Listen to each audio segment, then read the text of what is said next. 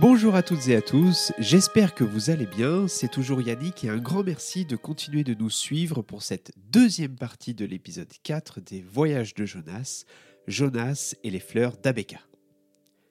Dans le premier épisode, Jonas s'est retrouvé moussaillon à bord de l'Ariel, un majestueux trois-mâts en route pour les Amériques. Ce voyage n'a rien à voir avec des vacances, au contraire. Celui-ci doit rejoindre la tribu des Arapaos pour les remercier de livrer les fleurs d'Abeka séchées, indispensables à la santé des personnes vivant dans ce monde particulier.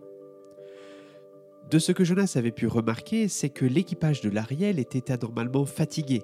Certains avaient des mains tremblantes et toutes et tous étaient maigres et avaient le teint jaunâtre. Une fois arrivés, grâce aux infusions de fleurs d'Abeka, toutes et tous avaient retrouvé un peu d'énergie, assez pour entamer un festin digne de ce nom pour fêter l'arrivée en Amérique. Peu après le dîner, qui fut évidemment ponctué de chansons de marins chantées à gorge déployée, chacune et chacun regagné leur quartier temporaire dans les quelques maisonnettes du port, histoire de reprendre des forces.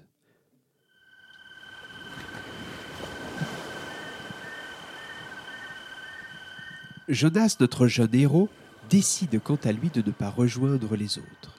Il déambule le long du quai qui mène jusqu'à la jetée. Il s'assoit sur un rocher, le regard porté sur l'horizon, qui est magnifiquement éclairé par la centaine d'étoiles qui parsèment le ciel. Si je m'endors, il est probable que je me réveille dans mon lit et que cette histoire s'arrête sans pouvoir avoir la chance de rencontrer les Arapaos, pense-t-il tout haut. Il me reste sept heures à veiller. Ça va être long. Au bout d'une dizaine de minutes passées à rêvasser, notre héros est rejoint par une jeune matelote. Celle-ci porte un pantalon beige légèrement bouffant, un chandail blanc surmonté par un gilet noir, et elle porte également une élégante casquette noire de marin qui s'accorde parfaitement à sa chevelure rousse bouclée. Tu es bien Jonas, c'est ça? Oui, et toi? Bah moi c'est Juliette, la seconde de l'Ariel, répond-elle d'un ton légèrement vexé. Elle s'assoit à côté de Jonas. Le capitaine m'a dit qu'on allait tous les deux chez les Arapaos. C'est à 6 heures de marche. Ça ira pour toi? Euh, Bien sûr. Heureusement qu'on a pris quelques bonnes tasses d'Abeka afin qu'on tienne le coup. hein. Mais pourquoi il n'y a que la Beka qui peut t'aider à aller mieux? Enfin, qui peut nous aider à aller mieux? Demande-t-il tout en se corrigeant in extremis. Mon grand-père m'avait raconté que son propre grand-père avait fait partie des premiers explorateurs qui avaient rencontré les Arapaos. Lorsqu'ils avaient accosté, ils avaient été surpris de rencontrer des hommes et des femmes en bonne santé, jamais fatigués ou tremblants, et au teint toujours éclatant et bronzé par le soleil. Bref, leur foi semblait aussi solide que celui d'un nouveau-né.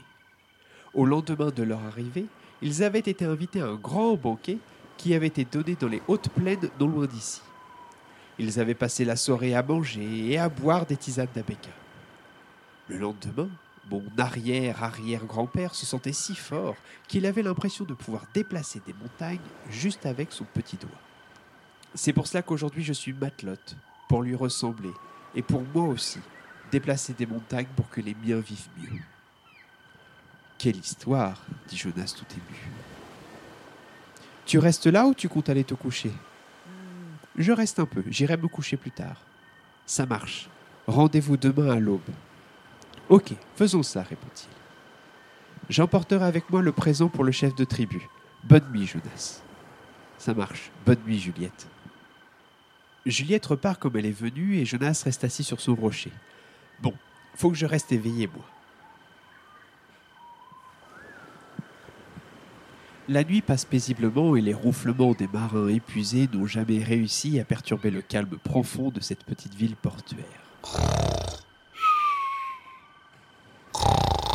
Pendant ce temps, et pas si étrangement que cela, notre jeune héros est lui aussi en train de dormir paisiblement en chien de fusil sur son rocher.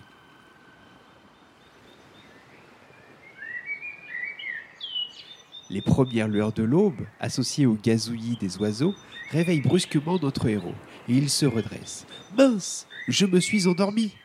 Ah, ouh, je suis encore en Amérique. Il se lève timidement et approche du bar où ils étaient la veille.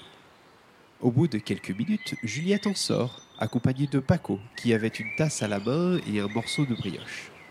et il dit à Jonas Tiens, jeune homme, deux labécas et un morceau de brioche au sureau. Ça te donnera des forces. Merci, Paco.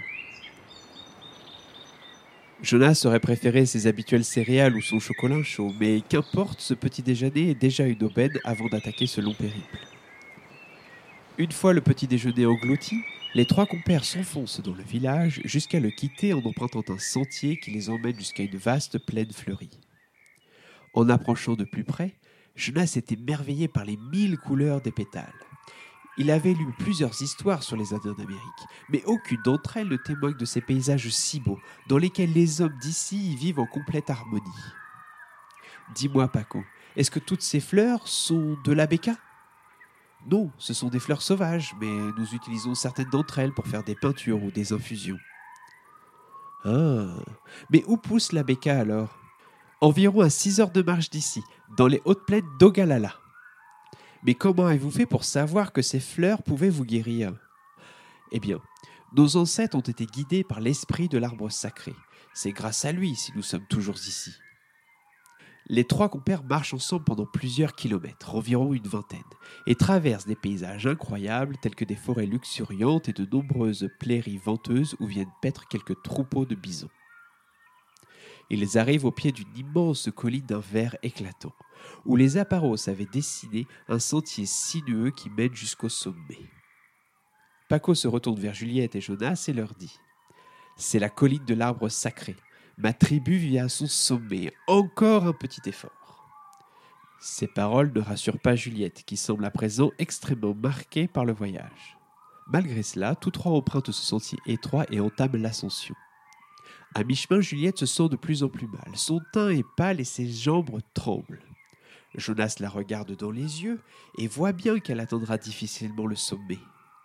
Puis soudain, elle s'écroule sur le sol et Jonas et Paco se précipitent vers elle. Juliette s'écrie notre héros, ça va? Bof, je suis exténué et mes jambes n'arrivent plus à me porter. Paco sort de son sac une gourde d'eau et lui tend également un peu de pain à la farine de maïs. Merci, Paco. Heureusement que là-haut m'attend de la béca.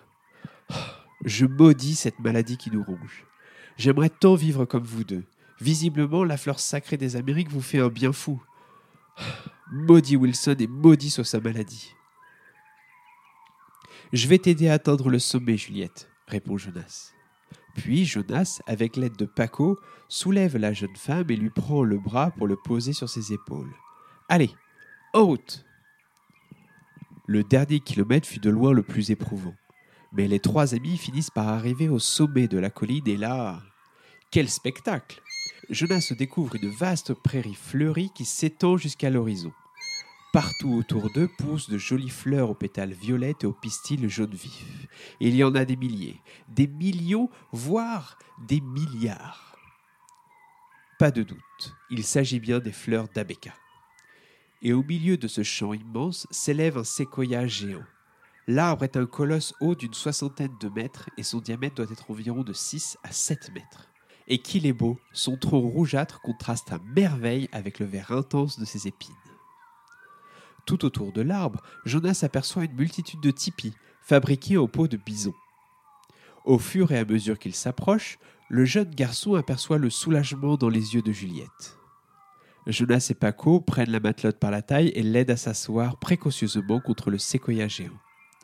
Jonas jette un œil curieux sur le village Arapaos. Entre les tipis, des enfants courent et jouent à un jeu de lancer de bâton sur une cible faite d'un filet, une sorte d'adaptation du jeu de fléchette.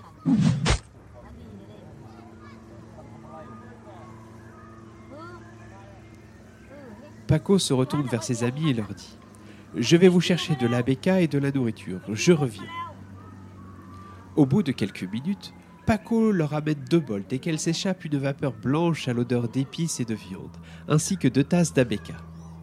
Merci Paco, ça m'a l'air très appétissant, dit Jonas. Mais qu'est-ce que c'est?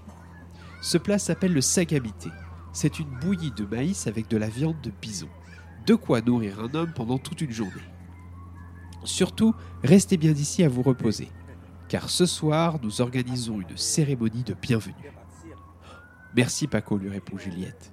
Je vais rester ici pour faire une sieste, je pense. Pas de souci, je serai dans les champs de maïs avec mon père. Reposez-vous bien. Jonas aurait bien suivi Paco dans les champs, mais force est d'avouer que lui aussi, il est exténué. Même s'il ne souffre pas de la maladie de Wilson, il ne reste pas moins un jeune garçon de 10 ans qui, du fait d'habiter en ville, n'est pas tant que cela habitué à marcher si longtemps. Fin de la partie 2. J'espère que cette seconde et avant-dernière partie de cette histoire vous a plu. Vous l'avez entendu, les protagonistes ont donné le nom de leur maladie, la maladie de Wilson. Contrairement à cette histoire, dans notre monde bien réel, celle-ci reste rare puisqu'elle affecte une personne sur 30 000 à une personne sur 100 000 et ça, ça varie selon les pays. Celle-ci est due à une accumulation de cuivre dans notre organisme qui devient toxique, notamment pour le foie et le cerveau. Il faut savoir que le cuivre est indispensable à notre organisme pour fabriquer des protéines ou assurer notre croissance par exemple. Cependant, sa quantité doit demeurer stable. Et c'est pourquoi il existe un mécanisme d'élimination du cuivre en trop via la bile et les urines. Cependant, si sa quantité commence à croître, la maladie se déclare et du fait des organes touchés, et comme les personnages de cette histoire, les personnes vont souffrir de fatigue, de tremblements, de raideur et peuvent avoir un teint jaunâtre. Par contre, ce qu'il faut savoir aussi, c'est que cette maladie se guérit très bien puisqu'il existe un traitement. Alors il ne s'agit pas des fleurs d'Abeka, ça c'est moi qui l'ai inventé, mais de médicaments dont le rôle consiste à piéger le cuivre qui circule dans notre corps, le faisant donc descendre à des niveaux normaux. Voilà, je vous ai tout dit ou presque sur cette maladie. Il ne me reste plus qu'à vous dire à très bientôt pour la suite et la fin des aventures de Jonas dans la tribu des Arapaos. D'ici là, n'hésitez pas à nous mettre 5 étoiles sur votre appli de podcast. Cela nous aide tellement à faire découvrir nos histoires et je vous en remercie. Donc, un grand merci pour votre écoute, portez-vous bien et je vous dis à très très bientôt